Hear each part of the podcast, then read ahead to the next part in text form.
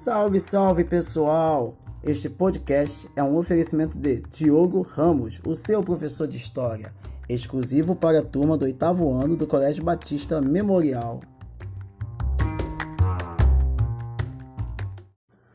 O tema de hoje são independências da América Latina. Estaremos incluindo os da América Espanhola e o processo de independência do Brasil.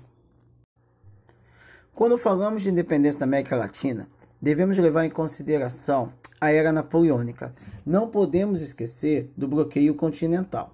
Ao instituir o bloqueio continental, Napoleão Bonaparte exigiu que os países sob seu domínio e os que não estavam sob seu domínio, mas sobre, estavam sob um pacto de não agressão, de que o obedecessem.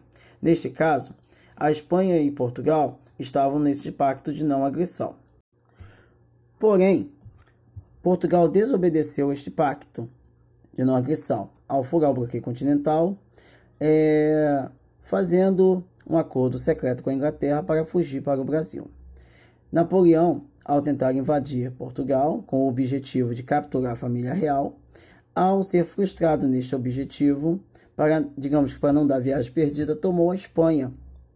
Isso fez com que enfraquecesse os poderes dos chapetones aqui na América né, e diminuísse a capacidade de reação da metrópole espanhola em relação a uma possível revolta ou rebelião nas colônias. É neste pano de fundo da era napoleônica que nós também vamos incluir os interesses econômicos da Inglaterra. A Inglaterra ela não é boba e ela vai articular o seu discurso de acordo com seus interesses. Enquanto na Europa ela vai ter um caráter mais conservador na questão política, com o projeto de restaurar o antigo regime, na América eles vão fazer totalmente diferente. Eles vão incentivar a luta dos colonos pela independência. Com, com que objetivo? O objetivo de ganhar mais mercado consumidor. Não podemos esquecer que a colônia, o sistema colonial, trabalha como a metrópole, como interventora. Neste caso, se tratando de mercadoria, a, toda mercadoria que vinha para o Brasil, por exemplo, tinha que passar por comerciantes portugueses, que eram os atravessadores. E como sabemos, é, quanto mais atravessadores o produto tiver, mais caro é o preço final dele. Levando em consideração também, não podemos esquecer, que como o Brasil era colônia de Portugal, assim como, por exemplo, o México era colônia da Espanha, e eles estavam sob o que chamamos de exclusivo comercial, ou o famoso pacto colonial, no qual a única, os únicos que podem vender para a colônia são comerciantes da metrópole. Então costumamos dizer que a colônia compra da metrópole e vende para a metrópole. Dessa forma, eles controlam o preço. Afinal de contas, eram colônias de exploração. Se tratando mais especificadamente sobre a América Latina e Espanhola, nós temos que compreender a sociedade que estava formada aqui na América Espanhola, tá? Nós temos o primeiro topo da pirâmide, os chamados chapetones. Quem eram os chapetones? Eram espanhóis legítimos que administravam a colônia para a metrópole, Espanha. Porém, como eles passavam a vida aqui, eles tinham filhos. E os filhos desses chapetones eram comumente chamados de crioulos. Era uma expressão não está relacionada à raça, mas está relacionado a dizer que eles fazem parte de uma elite Porém, eles não possuem poder político. O poder político está na mão dos chapetones. Eles possuem poder econômico porque foram gerações e gerações de descendentes de chapetones que estavam querendo poder, mas não tinham acesso ao poder devido ao pacto colonial. Outra camada social que não podemos esquecer é, são as chamadas camadas populares. Neste caso, formado por mestiços, índios, negros, escravos e alforriados, e a parte pobre no geral, como alguns livros trazem, homens brancos pobres, que é, faziam, digamos assim, parte de 97% da sociedade. Porém, para combater o exército remanescente aqui na América, era necessário uma quantidade de homens. E a elite em si não tinha esse contingente. Então precisava de um discurso para que as camadas populares aderissem ao movimento de independência. Esse discurso vai ser dado através dos ideais do iluminismo, onde eles vão apresentar propostas de liberdade jurídica e, principalmente, com a emancipação, viria um sistema tecnicamente mais justo, que era a república.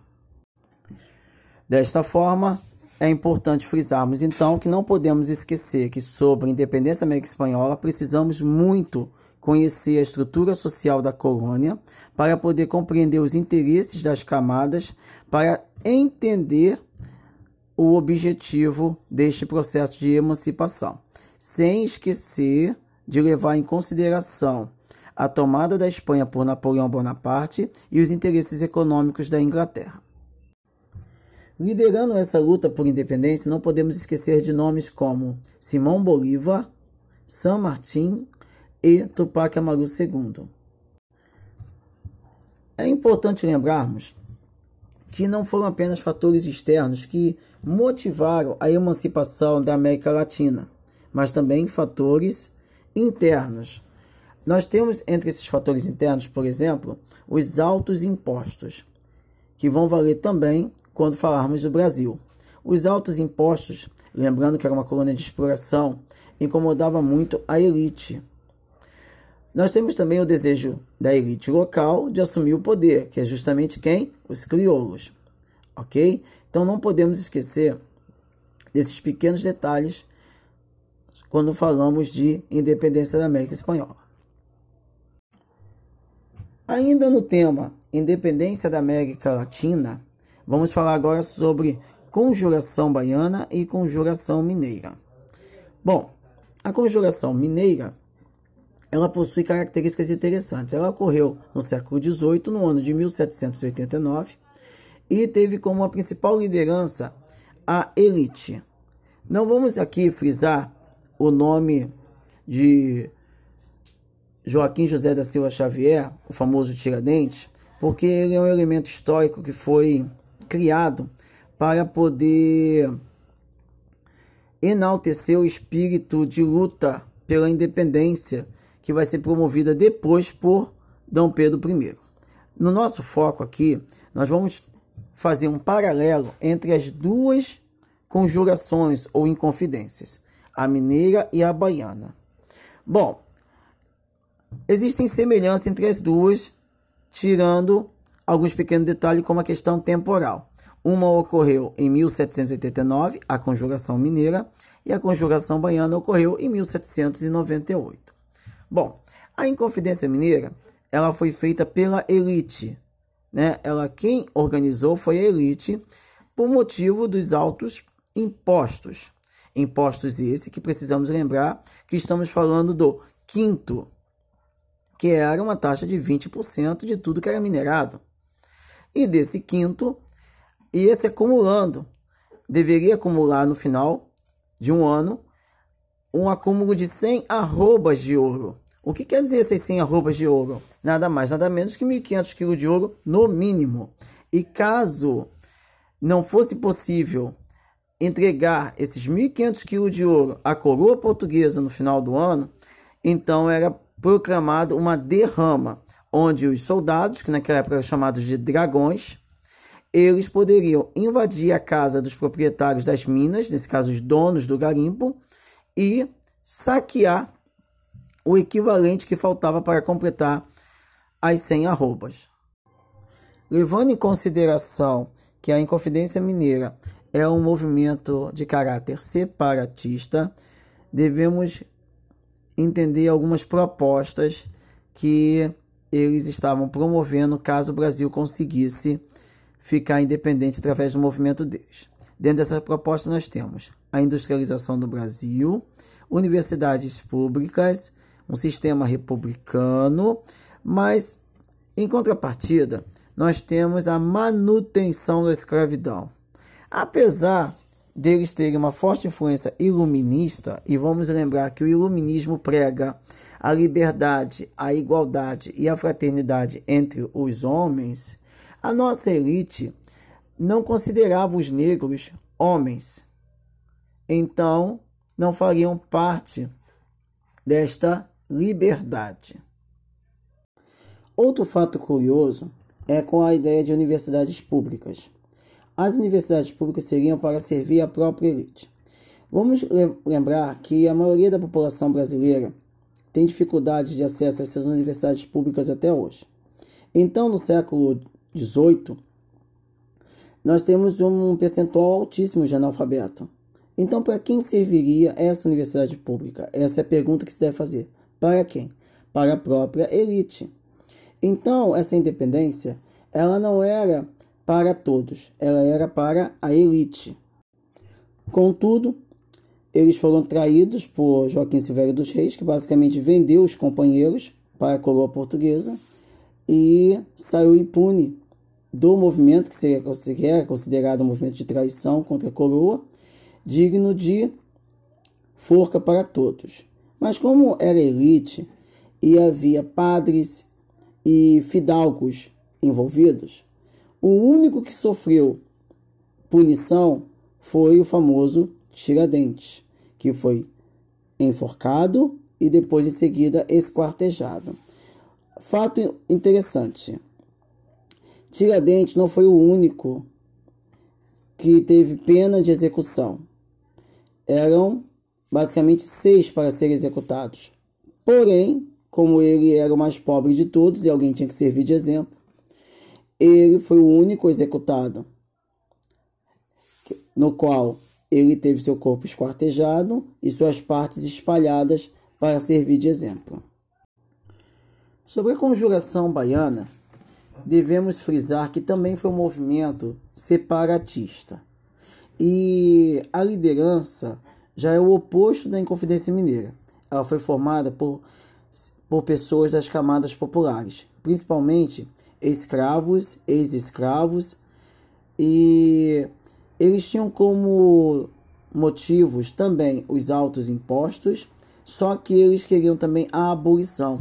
Eles acreditavam que só haveria uma forma de conseguir acabar com a escravidão no Brasil.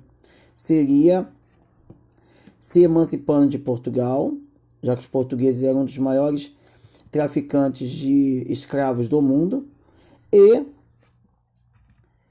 Dessa forma, eles estando sobre a liderança, eles acabariam com a escravidão.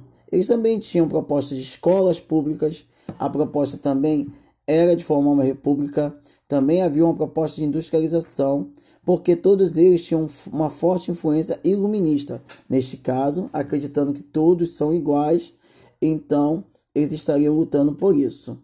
Aqui não cabe julgar qual conjugação é mais justa que a outra. São ideais diferentes, são anos diferentes, são propostas que há posicionamentos diferentes, porém propostas semelhantes. Se tratando do processo de independência do Brasil, não podemos esquecer da Era Napoleônica. Falou em Era Napoleônica, lembrou do bloqueio continental. Bloqueio continental, vamos falar da fuga da família real portuguesa para o Brasil no ano de 1808. Neste período, Dom João VI estava num dilema. Atendia os pedidos de Napoleão Bonaparte para entregar os diplomatas britânicos ou não. Se não obedece, Napoleão invade. Se obedece, a Inglaterra toma uma atitude. Entre a cruz e a espada, Dom João VI resolveu então optar pela Inglaterra. Ao desobedecer Napoleão Bonaparte, ficou clara a posição que Dom João VI teria tomado em relação às guerras napoleônicas, ficou do lado da Inglaterra. A Inglaterra, em contrapartida, é, escoltou os portugueses até o Brasil. Parte dos navios foram para a Bahia, outra parte veio para no Rio de Janeiro. Depois, Dom João se estabeleceu na cidade do Rio de Janeiro e da cidade do Rio de Janeiro organizou uma estrutura para poder comandar todo o Império Português.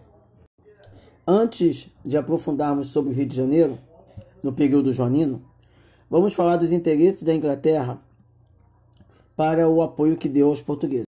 Continuando no raciocínio de que a Inglaterra não é boba, o Brasil seria mais um mercado consumidor para os seus produtos através de Portugal, mas não através dos atravessadores portugueses. Como assim?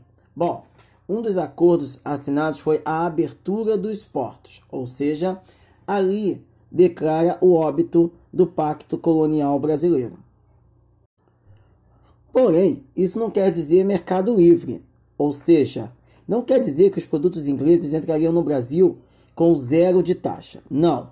No Tratado do Comércio e Navegação, firmado em 1810, ficou estabelecido que mercadorias inglesas pagariam 15% de impostos, mercadorias portuguesas 16% e mercadorias de outros lugares pagariam 24%.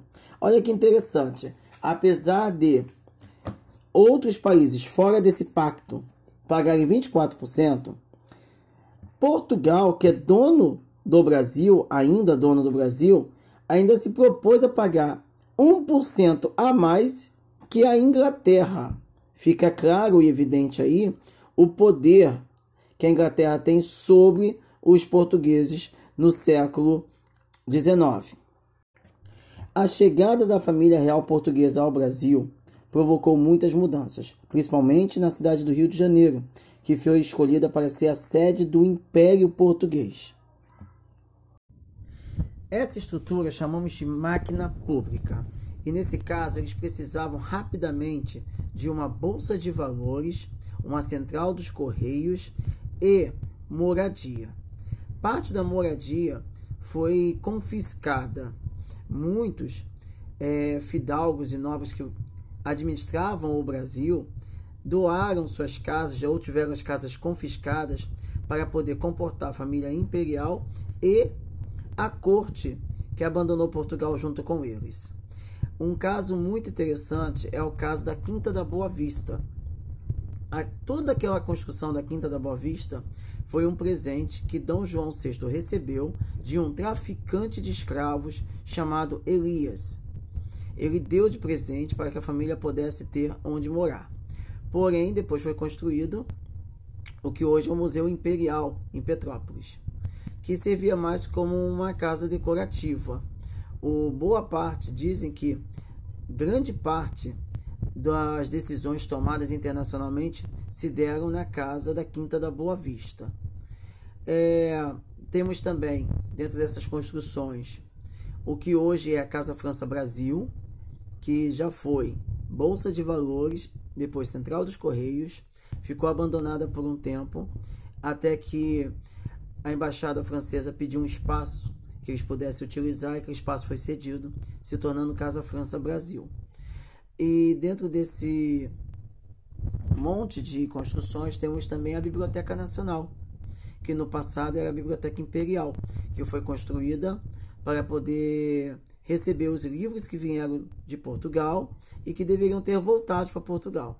Mas após a independência do Brasil, eles não retornaram e fazem parte do acervo da Biblioteca Nacional. Tá? Espero que vocês tenham gostado e que tenha ajudado para a prova de vocês.